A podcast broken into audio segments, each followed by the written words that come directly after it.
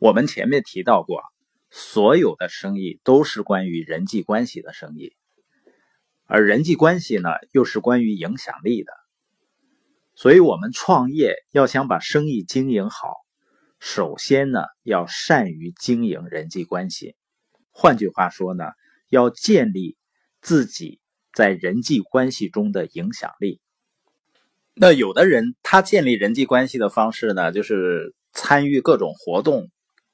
各种线上线下的去认识很多人，但是呢，这还不叫人脉。人际关系呢，可以说是认识你的人，而人脉呢是认可你的人。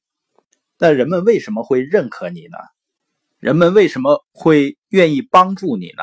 就是因为他看到了你的价值，或者是你对别人有帮助。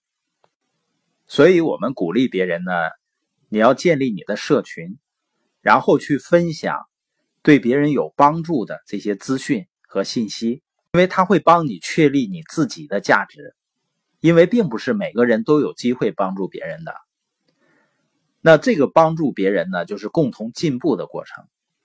如果你表现的积极乐观，并且努力的为别人创造价值，你会发现呢，你的贵人就开始出现了。因为你成为了贵人，也有的朋友呢，可能不是很自信，小瞧自己，不愿意去分享一下自己的声音。实际上，所有正确的声音都是一点点发出来的，而且只要我们做的是正确的事儿呢，就不用担心是不是马上起作用。你要给一些时间、信心、信念加上耐心呢。才能够帮助我们熬过一段失落的阶段，然后呢，等到的是必然的好运。所以呢，持续是一种非常巨大的力量。人的一生啊，命运要想从根本上改变，一个呢就是不断的学习，不断的改变自己，超越自己；另外一个呢就是贵人相助。在我很普通的时候。我觉得最幸运的是能够和更优秀的人连接到一起，能够和一个更伟大的系统连接到一起，和一个优秀的企业文化联系到一起，这是非常重要的。那意味着呢，我脑子里的很多的错误观念会发生改变，因为很多时候啊，阻碍我们的行动不是我们的能力。而是脑子里的错误观念、错误的自我认知。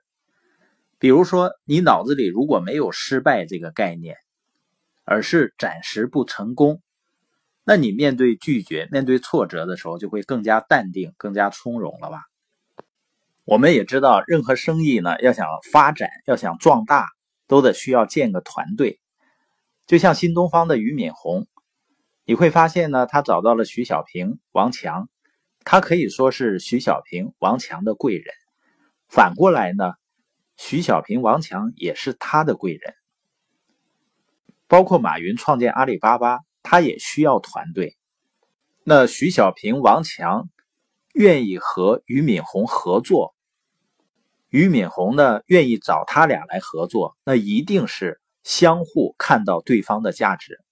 所以呢，当我们自己成为。贵人的时候，我们就更容易遇到贵人。而且，如果我们愿意去分享、积极乐观，并且呢是一个有远景的人，别人呢在你身上能看到乐观，能看到希望，那么我们也更容易吸引优秀的人一起合作。所以，从根本上呢，找到贵人相助这件事呢，倒不是我们的根本目的。而成为贵人，应该是我们努力的方向，就是成为能够对别人有帮助的人。所以，只要我们愿意不断的成长啊，有一天你就会发现呢，你自己已经成为了自己的贵人。而这位贵人呢，不会轻易离你而去，也不会让你失望。而到了这个时候呢，你在遇到贵人，在一定程度上是偶然，也是必然的。因为最终我们能遇到什么样的人，还是取决于我们成为了什么样的人。